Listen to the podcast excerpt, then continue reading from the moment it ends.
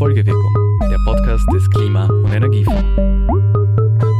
Das ist ein bisschen die Schwierigkeit, Menschen dazu zu bringen, sie mit etwas auseinanderzusetzen, was vielleicht passiert, aber nicht sicher passiert. Willkommen zu Teil 3 unserer Serie von Jobs im Klimawandel, bei der wir ja Menschen treffen, deren Berufe sich durch den Klimawandel verändert haben oder überhaupt erst dadurch entstanden sind.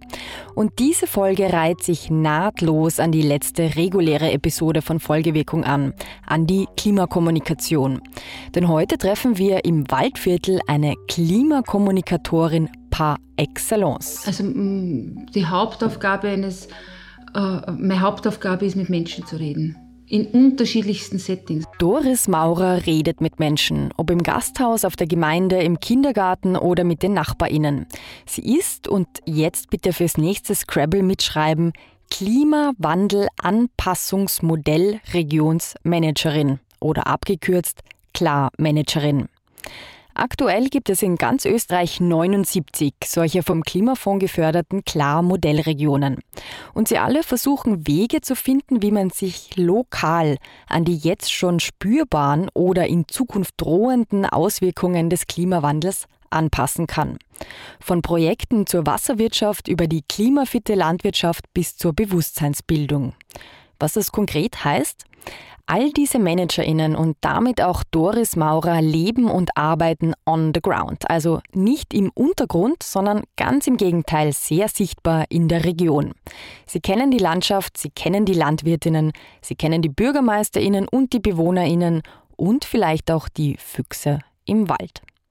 Anstatt also abstrakt über den Klimawandel zu reden, geht es hier darum, ganz praktisch und manchmal vielleicht auch sehr pragmatisch kreative Lösungen zu finden, die die Menschen vor Ort mittragen, mitgestalten und die ihnen nutzen. Denn jede noch so gute Idee bringt nichts, wenn niemand einen Nutzen darin sieht. Ein solches Projekt im Waldviertel ist im Reden mit Eltern entstanden. Wenn man heute mit Eltern redet und die Eltern sagen, boah, ich weiß nicht, neun Wochen Ferien, wow, ähm, kann man sich überlegen, gut, mach mal ein Ferienprogramm, irgendeine Ferienbetreuung.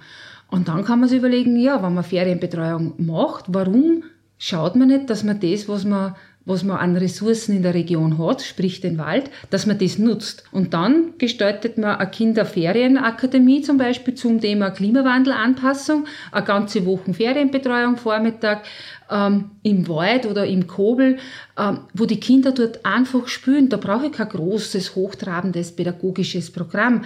Äh, ich brauche ihnen nur zeigen, hey, schaut mal, wie viele Käfer da sind. Hey, zählt mal durch, wie viele Baumarten da sind. Und dann entsteht da im Spiel ähm, eine Begeisterung.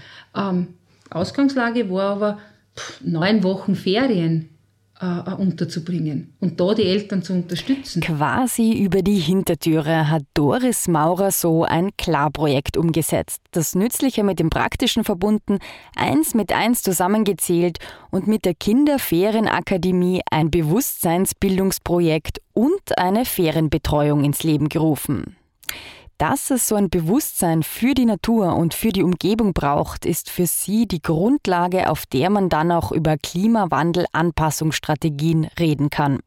Denn abseits der Bewusstseinsbildung entstehen in der Modellregion im Waldviertel auch ganz praktische landwirtschaftliche Lösungen, die in Zukunft vor Starkregen und Dürre schützen sollen. Aber weil die Zukunft immer die Zukunft ist und eines der schwierigsten Dinge ist, Menschen vor einer potenziell drohenden Gefahr zu warnen, die möglicherweise aber nicht mit absoluter Sicherheit eintritt, beginnt Doris Maurer das Gespräch über solche Anpassungsstrategien immer in der Gegenwart. Ich beginne gern zu schauen, schau, wo, wo hast du schon Veränderungen wahrgenommen ähm, und was hast du gemacht. Und ähm, darauf aufbauend zu schauen, schau, wenn es sich so oder so entwickelt, was können wir jetzt schon machen, dass es dann auch wieder gut ist. Und so kann man es besser ins Boot holen. Also schon vom, vom wo, wo spürst du schon ein bisschen ähm, und was hast du gemacht. Also gleich wieder in diese Aktivität gehen und nicht in Angstszenario reingehen. Eines ist Doris Maurer dabei aber immer extrem wichtig wirklich alle Stimmen in der Region einzufangen und niemals von oben herab zu erklären, was jetzt richtig und gut wäre. Man muss diesen, oder man muss, es ist gut, wenn man wenn man, wenn man Zugang zu Menschen hat, ob das jetzt im Gasthaus ist oder ob das jetzt im Gespräch mit Bekannten ist, ähm, einfach immer wieder schauen, wo habe ich Leute mit unterschiedlichen Meinungen und diese Meinungen oder diese Blickwinkel einfangen, diese Bedürfnisse einfangen. Also eine meiner Hauptaufgaben ist, zu sensibilisieren für die Anliegen der unterschiedlichen Personen und Parteien. Ähm, weil wenn man weiß, von der Logik her, hey, das war gut, gibt es aber meistens irgendeinen Grund, äh, der nur mitschwingt. Und auch den muss man gut respektieren. Von der Logik her gut wäre es zum Beispiel, Biodiversität zu fördern, also möglichst vielen Lebewesen einen Lebensraum zu ermöglichen. Und ein Beispiel, wie das auch praktisch funktionieren könnte, führt uns auf Doris Maurers Walking-Strecke. Ich habe jetzt in meinem Königreich, das ist mein Walking-Strecken, da geht es dann weiter nach Schönbach und dann gehe ich so die Runde. Und vielleicht auch zu eurem noch fehlenden, ökologisch wertvollen und nachhaltigen Weihnachtsgeschenk. Das ist ein Bichel, weil der grenzt, ah, das ist eigentlich ein Bichel und ein, und, und, und ein Waldrand. Was nämlich hier in dieser Landschaft sichtbar wird, sind sogenannte Bichel und Kogel. Landschaftselemente, die wie Inseln mitten in den Feldern stehen. Ein kleiner Hügel, auf dem Sträucher, Gräser und Blumen wachsen und manchmal auch ein Baum steht. Vor einiger Zeit ist Doris Maurer aufgefallen, dass diese Inseln immer mehr verschwinden und mit ihnen auch der Lebensraum. Denn sie bieten eigentlich Schutz für Hasen, Leckereien für Rehe oder Erholung für Menschen. Und so dieser Bichelkobel, das waren immer unsere Spielflächen, unsere Spielwiesen, wo du die verstecken hast können, ähm, wo ja, das war halt die Burg, meine Burg und da drüben der, das war halt die Burg vom, vom Geschwister oder halt von meinen Brudern. Und da sind einfach Spiele entstanden. Und jetzt, jetzt gehe ich einfach gern her, sitze mich her und, und bin einfach. Es ist einfach ein schöner Platz, um einfach zu sein. Und ich habe einen Weitblick. Ich bin nicht wieder irgendwo, ich bin drinnen, aber ich sehe. Es ist wie wenn ich, andere setzen sich vielleicht ans Meer. Ich sitze mir halt da auf einen Star. Warum diese Bichel verschwinden, das hat mit den Landwirten zu tun. Denn ein Landwirt, der das Feld rundherum um so eine Insel bewirtschaftet, der hat naturgemäß eine andere Sicht auf die Dinge. Wenn du dann mit dem Landwirt redest und fragst, äh, warum räumst du die weg? Muss man ja schützen. Sagt er, weißt du, was das heißt? Ich muss jetzt mal rund um den fahren, der bringt mir nichts, der ist, der ist mir einfach im Weg. Äh, und dann muss man aber das auch verstehen, weil ähm, wenn ich heute im Büro bin und ich habe mitten im Büro etwas stehen, wo ich jeden Tag rundherum gehen muss, weil es einfach da steht und ich habe die Möglichkeit, dass es weggibt, dass ich gerade gehen kann, dann werde ich das auch machen. Und nichts anderes machen die Landwirte oder, oder, oder machen die Menschen, das wurscht wer. Ähm, und dann muss man sich überlegen, okay, welche Möglichkeit habe ich, dass ich einerseits das, diese Bedenken oder die, die Anliegen der einen Gruppe wahrnehme und dass ich aber auf der anderen Seite vom Wissen aus, okay, wenn wir bei dem Beispiel Landschaftselemente bleiben, das ist ein Lebensraum, die haben äh, äh, reduziert den Wind, fördert die Feuchtigkeit und, und, und, also ganz viele positive Teile. Wie kann ich die zusammenbringen? Was braucht es da für Maßnahmen? Die gefundene Maßnahme, die führt uns jetzt zu eurem potenziellen Weihnachtsgeschenk. Denn warum nicht, hat sich Doris Maurer gedacht, warum nicht eine Patenschaft einführen? Wenn es Patenschaften für Panda-Bären und Regenwälder gibt, wenn man sich Sterne im Universum und Inseln im Pazifik kaufen kann, warum nicht eine Patenschaft für einen Kobel im Waldviertel ermöglichen? Und als Pate oder als Patin darf man dann diesem Kobel auch einen Namen geben.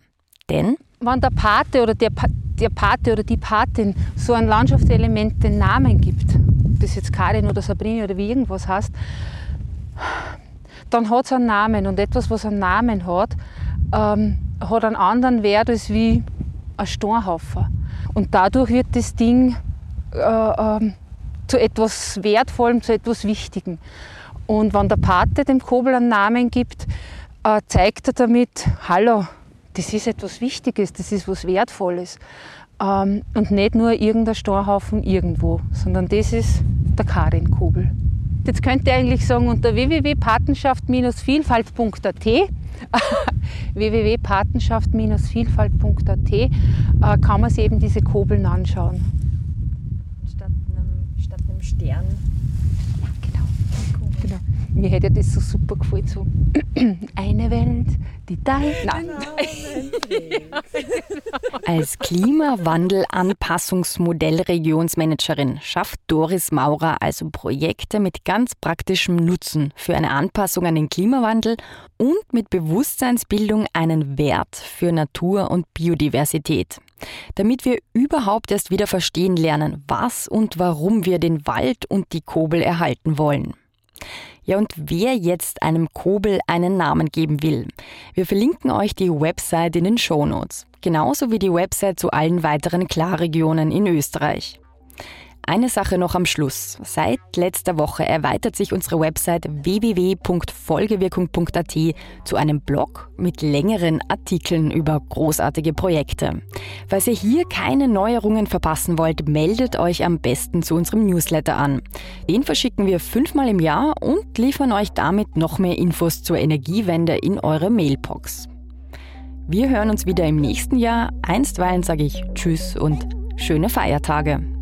Folgewirkung ist der Podcast des österreichischen Klima- und Energiefonds. Der Klima- und Energiefonds unterstützt Ideen, Konzepte und Projekte in den Bereichen Forschung, Entwicklung, Mobilität, Marktdurchdringung und Bewusstseinsbildung. Mehr Informationen auf www.klimafonds.gv.at.